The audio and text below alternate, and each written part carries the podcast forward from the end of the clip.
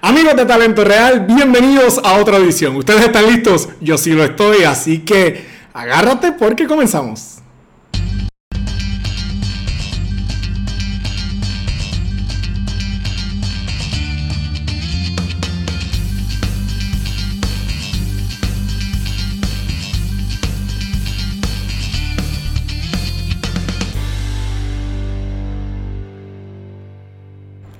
Saludos amigos de Talento Real, gracias por estar ahí con nosotros en otra edición más. Oye, valoro muchísimo que estés ahí. Si todavía no me conoces, mi nombre es Wilfredo Huito Cubero y, soy el mantenedor de este espacio de Talento Real.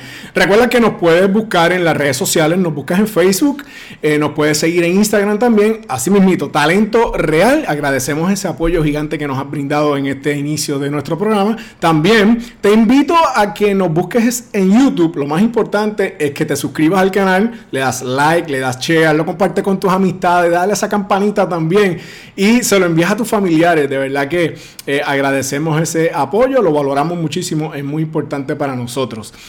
¿De qué se trata Talento Real si todavía no lo sabes? Pues estamos entrevistando a personas que han tenido éxito en su respectivo campo profesional. No importa lo que estés haciendo, llegaste a la cima, te destacas de una manera, eh, nosotros te vamos a buscar, vamos a conversar contigo. ¿Por qué? Porque hay personas que pueden estar viendo esto ahora mismo, que tengan el mismo sueño que la persona que, eh, que estamos entrevistando tuvo en un momento de su vida y quizás esas palabras le pueden servir de herramienta para que ese que, quiere, que está soñando en estos momentos, que quiere llegar allá, pues pueda alcanzar el éxito. Así que contamos un poco de la vida de la persona, nos reímos, la pasamos bien, pero también queremos inspirar al que nos esté viendo. Bueno, la edición de hoy de Talento Real es una especial. Tengo eh, un invitado que se ha destacado muchísimo en el campo de, eh, la música.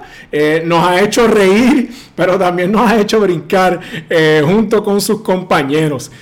vamos, o sea, que vamos a hablar con un músico, no te sorprenda, quédate por ahí, que vamos a presentar a el amigo Jorge Arraiza directamente desde Fiel a la Vega, así que está con nosotros. Saludos Jorge, un placer, un abrazo, ¿cómo estás? saludos, saludos. Todo bien, un placer estar aquí, eh. Sí, seguro, el placer, créeme que es mío, muy emocionado. Eh, eh, hemos visto desde el principio de, tu carrera, lo hemos disfrutado, hemos sido parte, porque yo no sé en dónde me falta fiel ir a ver a Fiel a la Vega. Así que te hemos visto cómo te has desarrollado y, esa carrera tan bonita que, que han logrado tener. Así que el honor es mío, créeme.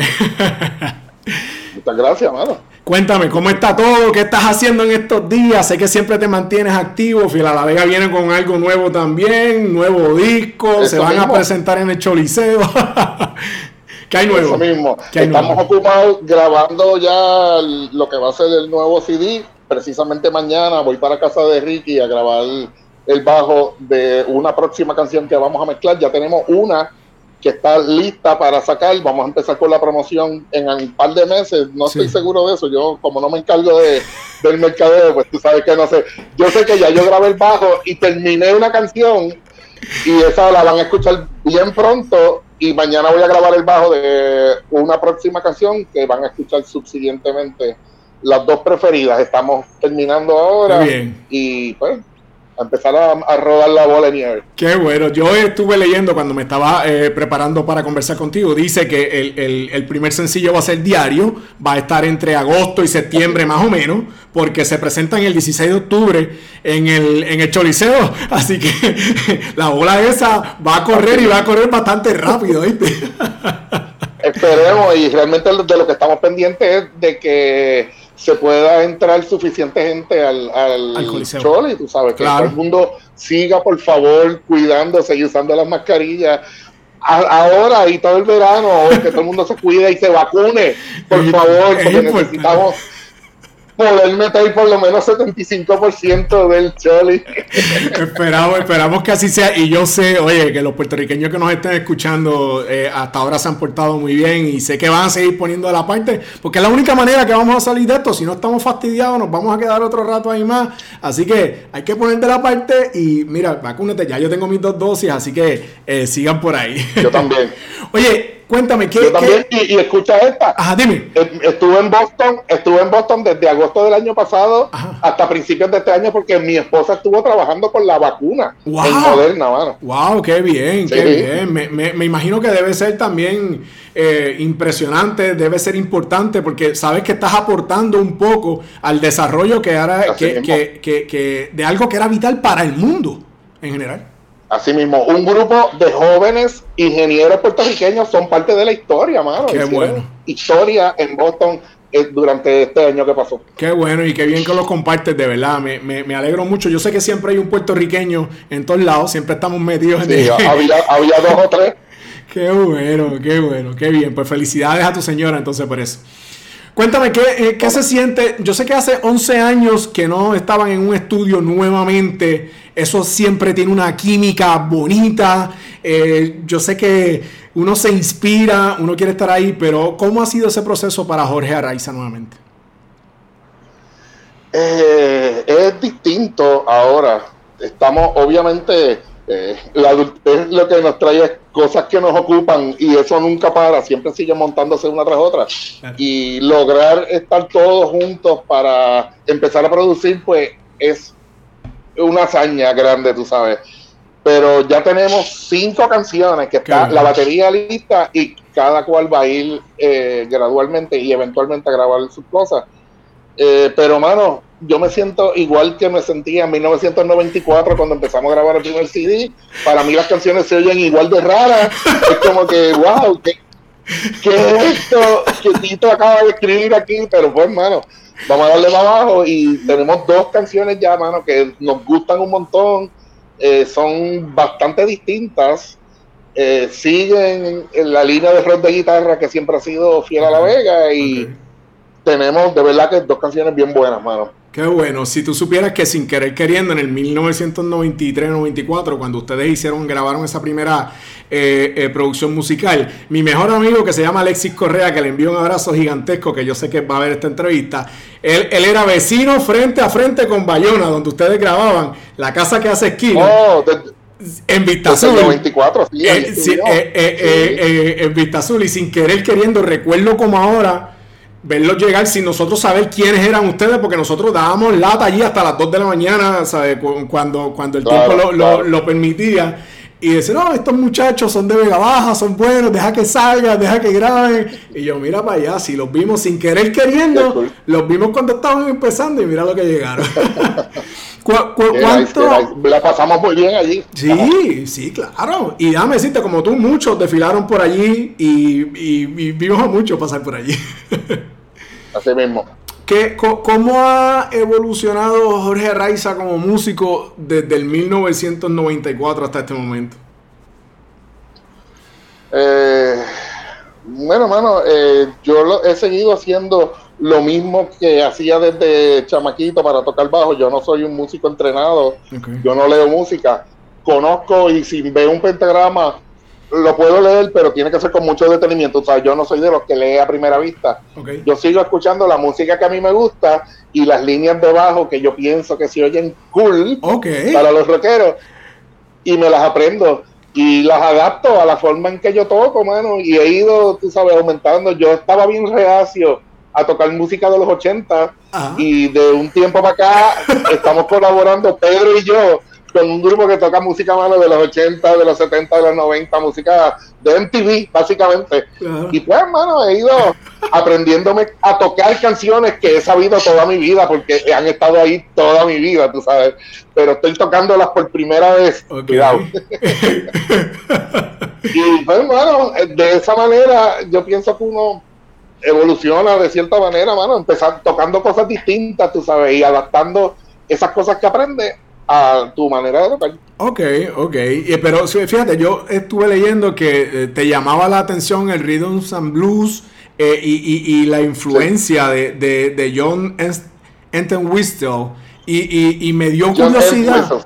Exactamente. Entonces me, me, dio curiosidad porque tú me dices Rhythm and Blues y eso como que no es normal para tú decir contra, a este tipo le gusta eso y, como que no lo relacioné. Y yo dije, obviamente, yo no te conozco, yo no sé cuál es tu trasfondo musical, pero cuando lo leí me chocó. Y yo dije, mira qué bien que, que, que, su influencia. Lo que pasa es que Rhythm and Blues no tiene el mismo significado que tiene ahora, Rhythm and Blues, que es la música urbana americana este Rhythm and Blues, yo me, refiero al original Rhythm and Blues de Inglaterra de los años de los años 60, la banda The Who específicamente, mano, el bajista de The Who, John Whistle, era un máster, tú sabes, tocando y improvisando, eh, rockeando, mano, y pues para mí fue una inspiración desde yo chamaquito, era como que bien, wow, cómo ese tipo puede hacer esas cosas, y pues tratando de sacar las canciones de The Who, fue que básicamente yo aprendí, mano, aprendiendo a tocar The Who, Led Zeppelin y Queen, básicamente. No, seguro, una gran influencia,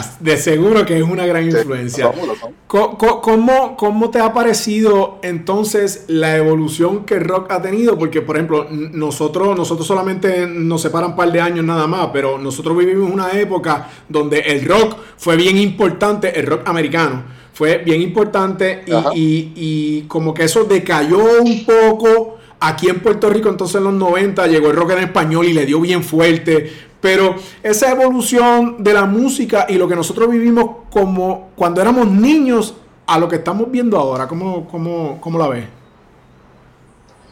Eh, eh, bien distinto. El negocio es otra cosa, ¿sabes? El negocio, el negocio del disco murió hace ya algunos años. Claro. Eh, la, mudanza esa a digital, ese eh, nos ofreció un rezago de algunos años que muchas bandas simplemente se quedaron.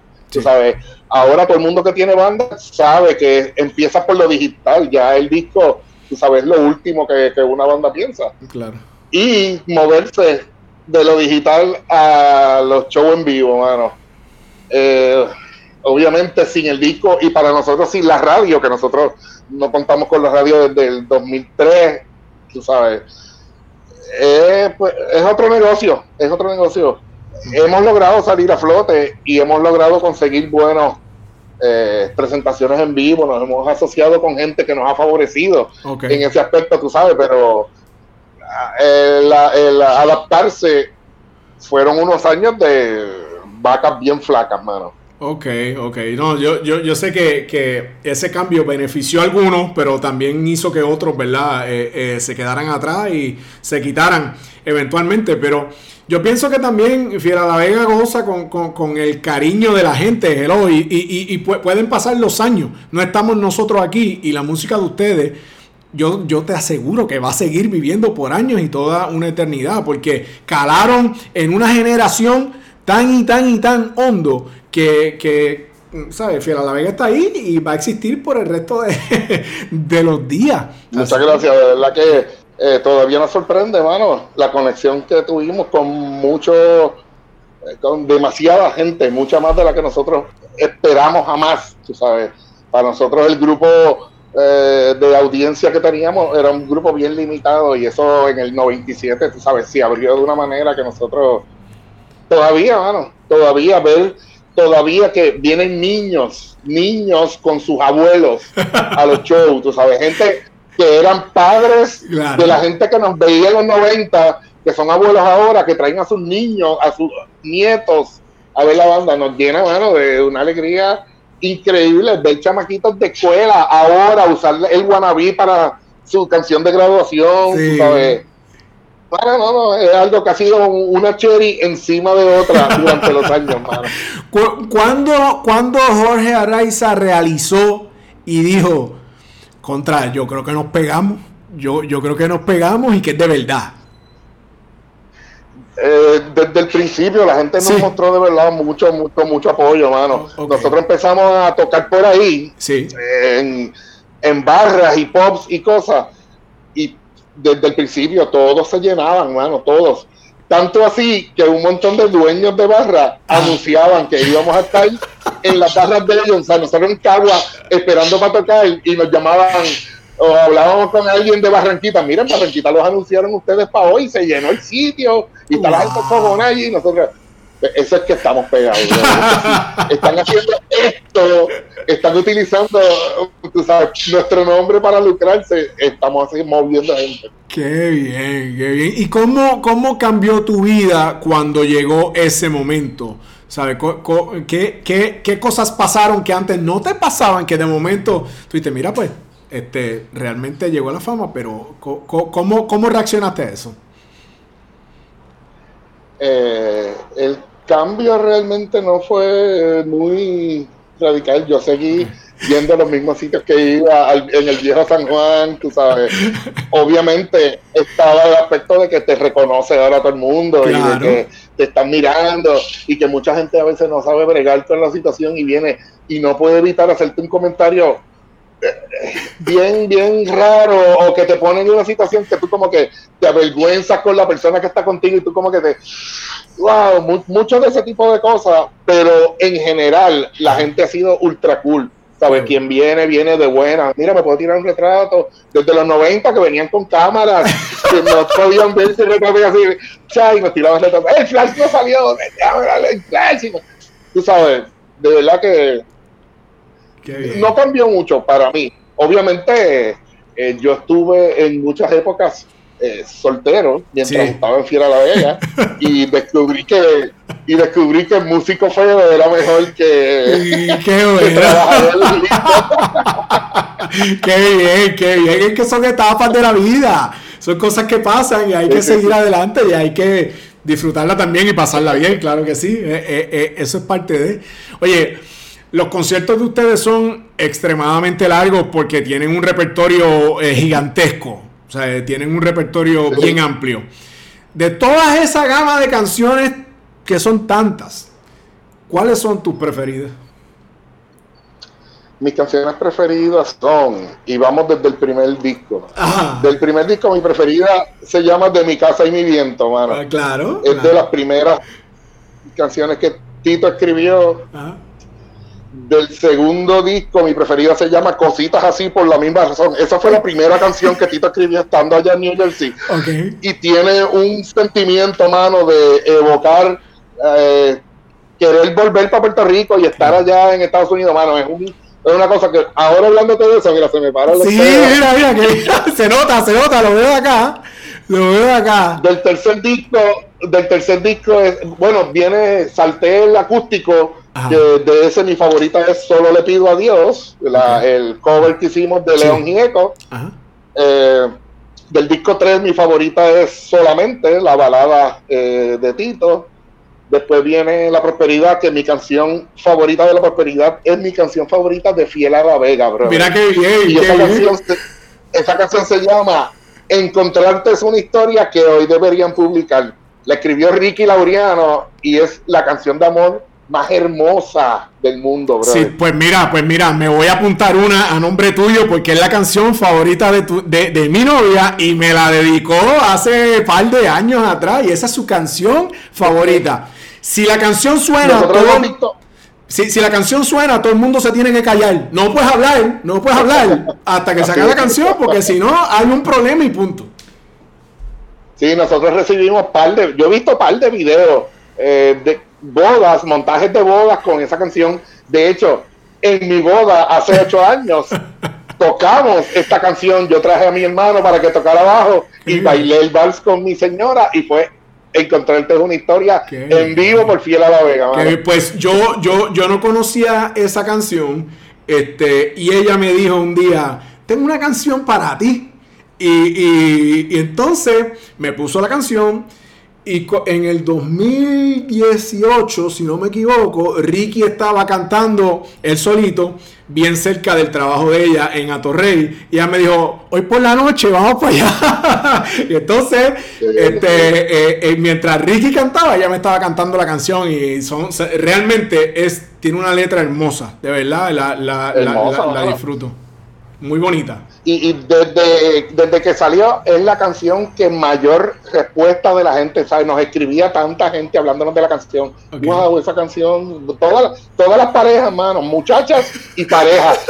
esa es nuestra canción, tú sabes. Y yo, no puede ser, no, puede ser casualidad que sea mi preferida, mano. la canción de verdad es, especial, mano. De verdad que sí. De, y, la última es, el último disco es Equilibrio, que la canción también es de Ricky, se llama Equilibrio, la que le da el nombre al disco, que es una barbaridad de canción.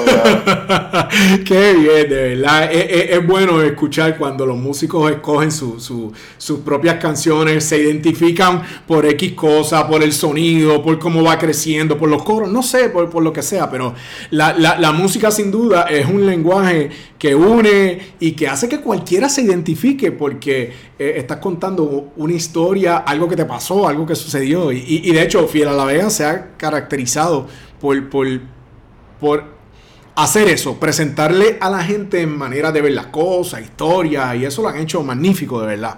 Eso lo, han hecho. Sí, yo creo que el, el, acierto de la banda ha sido de la manera que Tito estaba expresándose en las canciones. Es bien, todo el mundo se relaciona porque te está hablando como, como tu vecino de alta mano, como lo que es el tipo. Él no está, yo, creo que las bandas que hubo antes de nosotros y muchas que ha habido después, se han encargado de escribir de una manera que no realmente no los representa como, como lo que son, como whatever, puertorriqueños, ciudadanos, eh, músicos, tú sabes. Eh, mucha, mucha gente traduce cosas que oye del inglés, pero no había una narración auténticamente puertorriqueña en bandas de rock. Quizás Sol de Menta lo hizo antes que nosotros, un par de años antes. Yo creo que el disco de ellos tiene un par de años antes. Sí. Pero Tú sabes, yo creo que Soldementa en específico levantó un movimiento, tú sabes, que nosotros, gracias a Dios, nos, nos beneficiamos. Un montón de él. Tuvimos la suerte, mano, de que, de que conectó esa manera de expresarse nueva, por decirlo así, porque no lo había antes. Qué bien, de verdad que, que fue una etapa hermosa que mucha gente disfrutó y la sigue disfrutando todavía, pero mantener una banda no es sencillo, son, son, son muchas mentes o varias mentes, ¿verdad? Eh, eh, eh, que cada una piensa diferente. Para esos jóvenes que tienen sueños, que hoy están en la marquesina practicando, están dándole duro, o sea, ¿qué, qué, qué, ¿cuál es el secreto o la clave para que una banda se pueda mantener tanto tiempo unida? bueno, en mi opinión personal. Claro.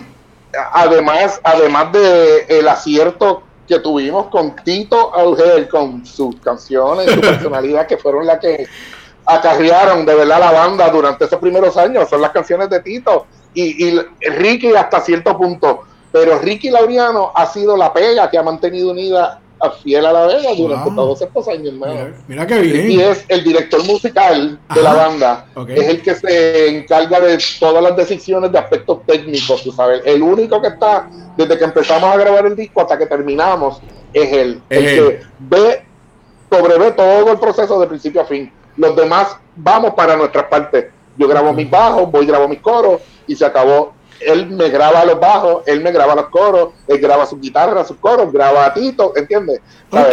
Ricky es el productor en esencia de Ciudad La Vega.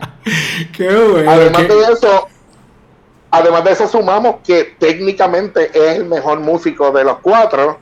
Así que yo creo que eso ha sido el liderazgo de Ricky y el material creativo que ambos han producido a través de los años es la clave, hermano. Ricky es tremendo manager, además de que ha sido tremendo amigo, tú sabes, es tremendo administrador, tú sabes. Bueno, Ricky, cuando teníamos una chequera para girar cheques grandes, ¿entiendes? Ricky andaba con su, él era el presidente de la corporación. Andaba con la chequera y era todo el mundo haciendo fila para que Ricky le pagara ya. Qué bueno, y fíjate, e, esas son cosas que quizás el, público en general no la sabe y, qué bueno que, siempre se puedan dejar saber porque yo sé que es un músico talentoso, cuando está en ese repunte se escucha y tiene un color bien bonito en, su guitarra. Mi hermano toca guitarra y lo respeta muchísimo. Y, tengo muchos amistades músicos que, lo, respetan mucho. Y qué bueno que, siempre hay un capitán en un equipo, ¿verdad? Y en este caso, saber que, fue Ricky.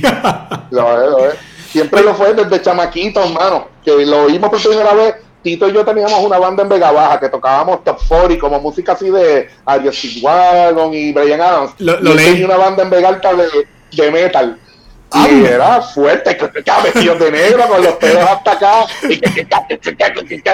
Y Ricky era un duro, mano. Ricky tocaba Iron Maiden y Metallica cuando teníamos 19 años, 18 años, tú sabes. Ok, ok. Oye, mencionaste ahí a Brian Adams y no te imagino a ti tocando Brian Adams para nada. para Tocábamos muchas de Brian Adams. Ay, Dios mío. Oye, eh, este. ¿Cuándo? Porque no lo recuerdo y eso sí me da mucha. Eh, eh, esto es una curiosidad personal.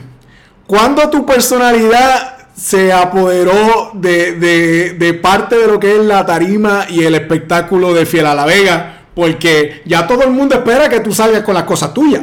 La, mira, la, última vez que yo los vi en vivo fue cuando estuvieron en Carolina, en Vivo Beach Club, y te tenían la, cuestión de la cerveza para que tú te dieras la, cerveza y cajato salías con una cosa. Y yo mira, este el tipo está loco, pero obviamente yo estoy acostumbrado a ver esas cosas de ti. Pero cuando eso se apoderó de, la química de lo que es una presentación de Fiel a la Vega? Eh, yo creo que temprano, ya en el 97. Por ahí, A mitad del 97 ya. Es básicamente por el chiste que creamos con la canción Los Superhéroes. Sí, sí, al, principio esto es un kayaking, Y para empezar la canción, pues decimos esto es un kayaking. al principio nadie decía nada. Las primeras presentaciones, pues simplemente. Yo ni consideré jamás. Y un día, un día, mano, pasado año y medio ya de estar tocando en la calle, yo me, me, acerco al micrófono y digo, ¡Ah, un La cosa es que lo, dije dos o tres veces más, y entonces ya me aburrí de decirlo de la misma manera. Así que empecé a buscar maneras distintas de coger de soruma a la gente, que no se dieran cuenta que les iba a decir esto es un kayak y como que, ah, espérate, me acaban de, en una fiesta patronal, me acaban de dar aquí un mensaje un Toyota Corolla color verde, tablilla X741. ¡Eso es un si tú supieras que. No, esa, eh, de verdad que eh, ese tipo de cosas eh, es bien chévere, cambia el ánimo en el momento. oye, tú sabes que no, no me acuerdo qué año fue, pero fue un concierto, si no me equivoco, fue en el Coliseo, fue en el Coliseo Roberto Clemente, me puedes corregir este, están presentando esa canción y de repente salió Luisito Vigoró y yo digo, no, no, no puede ser que vaya a decir, que vaya a gritar que es un kayak y, fue, y fue, y fue, pero en el momento, en el momento yo me reí un montón y yo, mira estos locos, ¿sabes? Eh, este, y, y lo planeamos. Empezamos a planear cosas distintas, tú sabes, cuando estábamos que teníamos la oportunidad. Cuando venía alguien ahí y nos visitaba, pues yo iba y se lo decía, sin que los muchachos supieran nada. Si tú ves el video de ese concierto, ah. los muchachos están al lado esperando a ver qué va a hacer este tipo que está diciendo. Mira, chequeate a Jorge, chequeate a Jorge, está actuando como que ellos no sabían. Qué bien. Mil cosas distintas. Esa de Luis fue una habíamos hecho en los conciertos acústicos, el, primer día, como yo quise hacer el chiste como era en una sala fina, tú sabes, yo dije, con el permiso, caballero, esto es un carjacking, así en mi voz natural. Al otro día fue otra cosa, como que voy a leer una parte del tratado filosófico del filósofo puertorriqueño, Toño Bicicleta, y que si, yo, que si, que si el tratado se llamaba que Puerto Rico cuando no es sequía es huracán, ¿sabes? Otro día puse al tipo de la sala, al que llamaba las llamadas, esa es su primera llamada, ese tipo. Con el de las luces nos confabulamos. Y yo dije, yo dije, bueno, aquí me porque eh, Tita siempre me presenta, aquí está hola Raiza con unas palabras. Y yo, mano, de verdad que me siento, eh, no sé qué hacer. Y me prenden el spotlight a mí solo. Y dice el tipo, Jorge, te estoy viendo como si fuera Dios hablándome. en fin, no sé qué, Jorge, arrodíllate, yo arrodillo, tengo un mensaje para ti. Yo, ¿cuál, cuál es el mensaje? ¡Esto es un eso lamentablemente no lo grabamos, pero. Qué mal, qué mal, de verdad. Pero pues imagínate, no la pueden ganar todas porque de verdad han grabado muchas cosas y, hay mucho que tú puedes ver, mucho que puedes buscar. Y es bonito. Eh, poder ver cómo esa trayectoria ha corrido, cómo ha avanzado, cómo los años han pasado y, la gente le sigue dando ese apoyo. De verdad que yo me imagino que debe ser una sensación muy bonita y, vivirlo debe ser mucho mejor. Sí, es ultra cool y yo vivo eternamente agradecido, mano. No nos cansamos de decirlo. Esto, de verdad que es un regalo que nos hicieron a nosotros. Qué bien, qué bien. Estaba eh, las presentaciones que hicieron cuando llegó la pandemia esta a fastidiarnos la vida de una manera gigantesca, le cambió la vida a todo el mundo. Pero ustedes hicieron dos presentaciones, este, las vi las dos. Eh, Dialotito sudó en una, eh, en una cosa increíble que se bañó, una cosa increíble. Este, pero ¿cuán, sí, no, no. ¿Cuán, cuán, o sea, Cuéntame de esa experiencia, cómo fue para ti, cómo fue para la banda, porque tiene que ser raro, porque tú estás tocando ahí fajado y no hay nadie, ¿sabes? Digo, en el segundo los técnicos le estaban aplaudiendo y tú pedías que le aplaudieran, pero debe de ser un poco raro. ¿Cómo fue esa experiencia de brindar un concierto virtual que nunca nadie, como que nadie lo había hecho y, y lo tuvieron que hacer prácticamente? Bueno, esto sí se estaba haciendo desde el principio de la pandemia, pero a, escala hogareña, tú sabes, estaba todo el mundo en su casa, en su casa. Eh, produciendo lo que se podía, tú sabes, porque mucha gente dejó de cobrar abruptamente, mano. Claro, claro, Esto, pero yo creo que fue fácil porque fuimos y lo ensayamos, vimos qué tomas nos iban a hacer y lo hicimos bien sencillo, cuatro cámaras, una que se movía y tres estáticas, y como que ya estábamos seteados con eso. Es, fue como ir a la casa y hacer un live chequeando, porque podíamos chequear sí. Eh, de vez en cuando quién estaba, los que estaban viendo, bien chévere, hermano. Fue realmente, y, ver tanta gente meterse, tantos miles de personas meterse a verlo, wow. Sí, heavy, heavy. De verdad que las vistas que conseguimos allí, la que empieza es un drone. El, el, live lo empieza un drone, mano, cogiendo la vista de toda la montaña y se mete dentro de donde estamos tocando. Y ahí cortan a las cámaras que tenían aquí. Espectacular, de verdad, que lo, lo, felicito porque hicieron algo y, todas esas cosas fueron tan beneficiosas para el público. Eso le cayó tan bien a la gente en el momento que, que, fue. Muchos artistas lo, lo, hicieron de la manera que entendieron que, debían de hacerlo, pero la gente lo recibió con gran cariño, lo necesitaban, compartieron y de, verdad que yo entiendo que cumplió con, con toda la con todo lo que ustedes quisieron, realmente cumplió con eso. Así que enhorabuena también. Y nos gustó tanto que lo dejamos posteado en nuestra página. Está ahí para que lo vean de por vida, vamos. Qué bien, qué bien. Estaba leyendo, eh, ya están en el estudio, son, déjame ver, 11 años sin grabar, pero estuve leyendo que vienen con un ritmo un poco más pesado. Eh, te voy a decir textualmente lo que dice allí, y una introspección metafórica de la vida. Y yo dije, wow, quiero ver a Fiona Vega haciendo eso. Entonces, ¿cómo, cómo, describe lo que van a estar presentando ahora? Entonces. Eh, bueno, eh, Tito se refiere a que las dos canciones que ya te mencioné sí, que ya me son en el lado pesado de la guitarra, tú sabes. Son canciones que tienen ritmo, no te voy a decir metal porque jamás tocaremos metal, pero bastante hard rock, mano, bastante hard rock y como decimos nosotros, los viejos de los 90, pesaera. Pesaera, ok, qué bien, qué bien, qué bien. Eh, este, y nunca te ha dado con escribir algo, ¿sabes? No, no, no, has tenido esa experiencia. He, tratado de escribir algunas cosas, nunca he escrito nada que me guste tanto como para presentárselo a los muchachos. Música, ya tengo una composición en la banda, que es la canción desde el comienzo que está en el disco 3. Okay, Y para este disco tengo otra en fila que es posible que comparta el mismo crédito de eh, voy, eh, parte de la música la escribí con Ricky y estamos esperando a ver si Tito le escribe una letra eh, pues tendré otro crédito de composición Qué bueno. muchas cosas pequeñas en muchas canciones arreglos aquí y allá los hace todo el mundo tú sabes estamos constantemente vamos a hacer esto mejor, pero, obviamente si Tito escribe una canción de arriba abajo y yo le añado cuatro cambios, la canción no es mía, ¿entiendes? Yo la arreglé un poco, pero ¿me entiendes? Ese, eso es lo que me gana a mí el estar en fiel, poder hacer esos arreglos, sabes, ya te puedes quedar en la banda.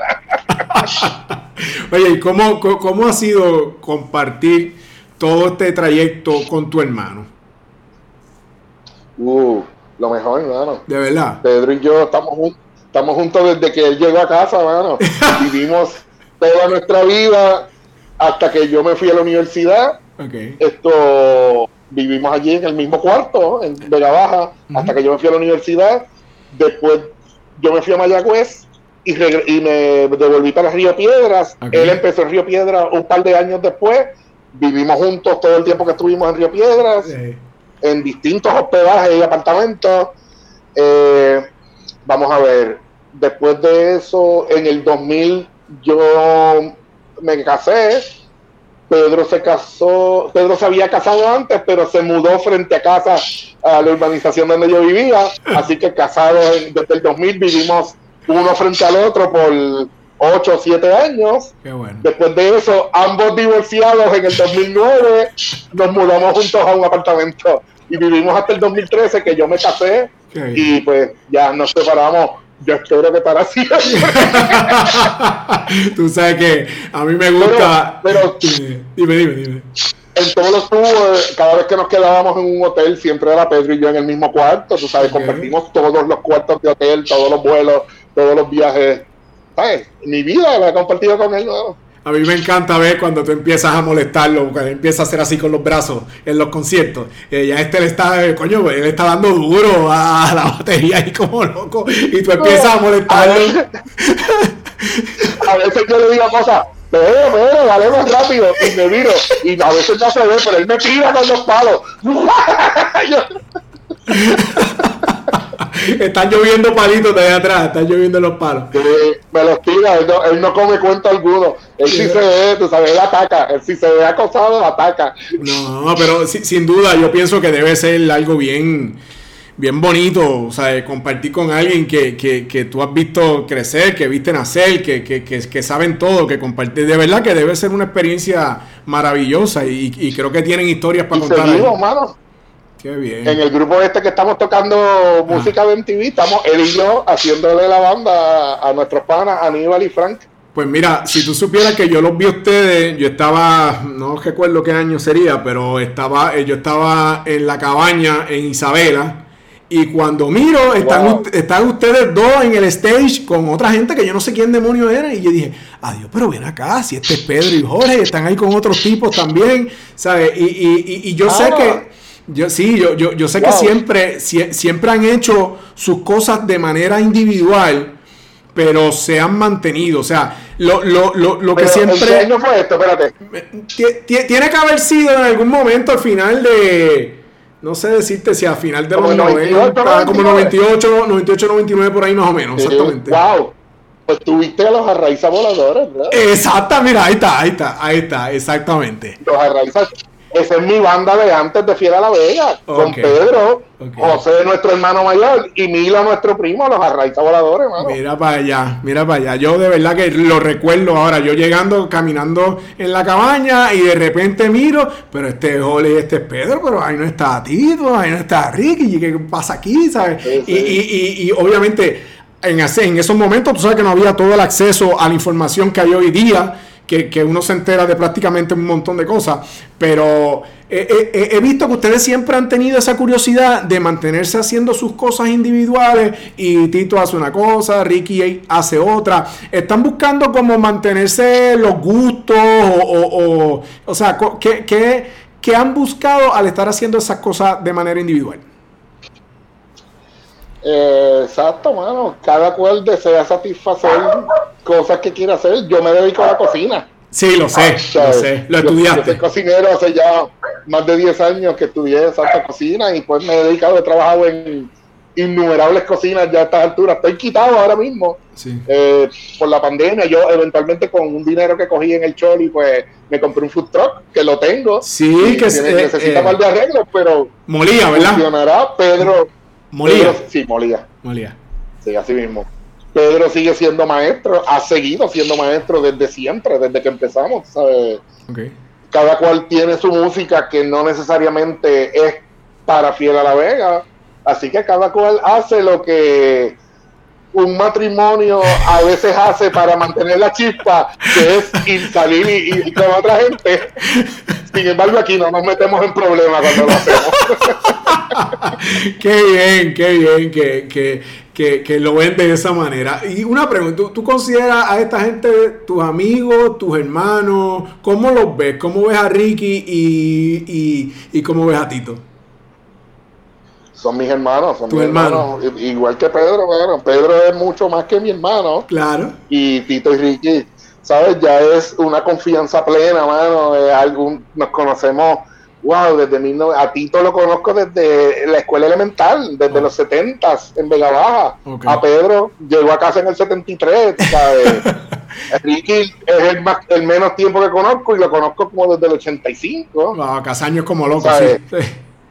Sí, mucho antes de Fiel, pasamos mil cosas antes de Fiel a la Vega y después haber pasado 25 años con Fiel, arriba, abajo, eh, toda la aventura que ha sido, mano, que ha sido una real aventura, brother. Qué bueno. Hacerla con ellos tres ha sido, mano, de verdad que lo mejor, lo mejor.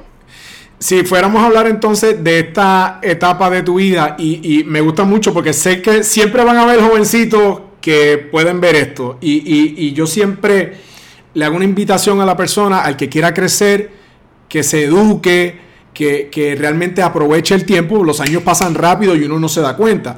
Pero ya tú siendo completamente adulto, decidiste entrar a estudiar eh, y estudiaste algo que, querías y te conviertes en chef. Entonces, o sea, eh, eh, cuéntame de dónde nace este amor por la cocina y por qué decides ir a estudiar. El amor por la cocina lo tengo hace muchísimos años. Lo descubrí, yo diría como en octavo grado. Había un libro de inglés de la escuela que tenía un montón de personajes que te decían las historias y uno de ellos era chef. Y en, un, en uno de los artículos de las páginas del, del libro de inglés, de mi clase de inglés, salía una receta de espagueti con salsa eh, de tomate y yo fui a casa y le dije, mami, yo quiero hacer esto. Y mi mamá me ayudó y por primera vez cociné como a esa edad, 13 años. Qué bien. y, y, me fascinó, mano. Ya yo, yo sabía que tenía el interés, pero nunca lo había ejecutado. Después de eso, bien gradualmente, hasta yo diría en el, año 2000, ya yo siempre fui cocinero aficionado. Yo era el, líder del barbecue cuando había barbecue. Si cocinaba en casa, pues yo siempre sabía cómo cocinar algo, pero no había empezado a instruirme. Cuando sale Alton Brown con su programa Good Eats en el año 2000 en Food Network, yo vi el primer episodio de este y yo dije, vi la historia de Alton Brown vi el primer episodio de su programa y decidí que yo quería dedicarme a la cocina. Alton Brown me hace dedicarme a la cocina. Ahora pasan un par de años y fuimos a tocar al, al UNE en Carolina y, nos, y, nos, dicen, mira, tenemos el nuevo laboratorio de cocina para que lo vean. Y entramos a verlo y yo... Wow. No, no, no, no. yo vengo para aquí. Qué bien. Y bueno, bueno, pasaron dos años que fui primero y terminé mi bachillerato, que no lo había terminado. Lo terminé en administración y fui a la escuela de cocina y la terminé, mano. Como, como, corriendo skateboard por una, por una calle, por una calle lisa. dando cartazo, dando cartazo por ahí para abajo. Qué bien. y, y, y, qué es lo más que disfrutas cocinar? O sea, tu pasión está en la comida criolla. Ya vi que te gustan los espaguetis, pues me imagino que el italiano quizás te llama la atención. Eh, mi comida favorita es la comida italiana, eh, pero me dedico a la comida criolla. Pienso que la comida de Puerto Rico necesita ser mejorada. Por muchos años, tú sabes, eh, fui desilusionado por tantas y tantas cafeterías, mano, que decidí hacer mis tareas de la, de la escuela de cocina basadas con la comida puertorriqueña, mano. Qué bien. ¿Y, y qué, qué, encontraste nuevo? ¿O qué piensas que, pues, que Jorge Araiza le puede aportar ese sazón de la cocina de Puerto Rico? Yo trato de, de adaptar los métodos de cocina francesa a las comidas de aquí. Por mm. ejemplo, la carne guisada la trato de hacer como los franceses hacen su bobo goñón, que es bien parecido, pero distinto, mano. Así que yo trato de coger los métodos y aplicarlos a los ingredientes puertorriqueños, mano. Salen comidas con el sabor nuestro, pero técnicamente mejor hecha, mano. La carne me queda más tierna, queda más sabrosa, tú sabes. La salsa queda más consistente. Todo ese tipo de cosas, mano. Buscando perfeccionar. Qué bien. Y cuando todo esto pase, eh, ¿Piensas regresar con tu negocio? ¿Cuáles son los planes? Sí, lo más seguro, lo más seguro vuelvo. Perdóname que me estoy moviendo porque se me va a quedar sin tranquilo, tranquilo, teléfono. Tranquilo, tranquilo. sí, sí, seguro. Eh, tengo que hacerle par, par de arreglos al, al truck Perdóname, no consigo el tiro. Tranquilo, tranquilo, estamos aquí. La, gente que está viendo sabe que estamos en confianza. No nos habíamos conocido nunca, pero tenemos gran química hablando, así que la, yo, yo sé que la gente, al igual que tú y yo nos estamos riendo, la gente se va a reír también. pues nada, eh, lo que planeo es hacerle par de arreglos al Troy y eventualmente sacarlo. Obviamente tendrá que ser después que pase este año, después que salgamos del Choli en octubre 16 que espero tener algunos chavitos extra. claro, ¿quién no? Imagínate. Y, y, y en esta etapa, eh, ¿van a producir ustedes mismos una producción compartida? ¿Cómo, cómo, van a hacer? ¿El concierto? Sí, el concierto. Y los conciertos nosotros no los produce Shownet, eh, Albert Morales, el Shownet Group. Ok, ok. Ya llevamos bastantes años asociados con él y de verdad que nos ha ido de show con él, eh, valga la redundancia. Y ahí nos quedamos, mano, en nuestro pana. Tenemos una buena relación de negocio, honesta, en la cual él nos habla claro desde el principio y nosotros, pues, eso era lo que queríamos desde el principio y no lo habíamos conseguido hasta ahora. Alguien que nos hable claro y nos diga, mira, esto es lo que yo quiero de ustedes, esto es lo que van a ganarse, esto, ¿entiendes? ¿Sabes? siempre era como que una decepción, una cogida, siempre no, con este hombre mira, esto es lo que hay, esto es lo que va a haber, ¿lo hacemos o no lo hacemos? Qué bueno. Claro que lo hacemos, Albert. Qué bien, qué bien, qué bien. Pero yo estoy seguro que la gente eh, los va a respaldar y va a ir buscando ese, esa nueva producción de, de, de Fiera de Vega y ver qué es lo que tienen que presentar, qué es lo nuevo que tienen que ofrecer. Y los conciertos siempre son una cura porque tú tienes que ir, vas a cantar, a cantar, a cantar, a cantar. Cuando voy con mi novia, mi novia le da y no se calla y le mete y se las sabe todas, todas. Pero yo le digo, chica, no, no hay canciones de ustedes que yo no las conozco. ¿Sabes? Hay canciones de ustedes, para a mí se me hace difícil. Digo, yo sé que cada quien tiene sus pasiones, pero el hecho de que tú te las sepas todas. No, eso es bien difícil, olvídate de eso, ¿sabes? Pero siempre hay fanáticos que, que sí lo hacen y que lo logran. Oye, claro, claro, hay un montón más. ¿qué, sabes lo que van a presentar en ese concierto del 16 de octubre en el Choliseo? ¿Va a ser eh, la producción nueva nada más, eh, con algo de toda la trayectoria? Sí, sí, tiene que ser música de toda la trayectoria, obviamente dándole énfasis a la música nueva que vamos a estar presentando. Pero estás pensando... Sí, sí, pero me, me, imagino que estás pensando como tres horas por ahí más o menos.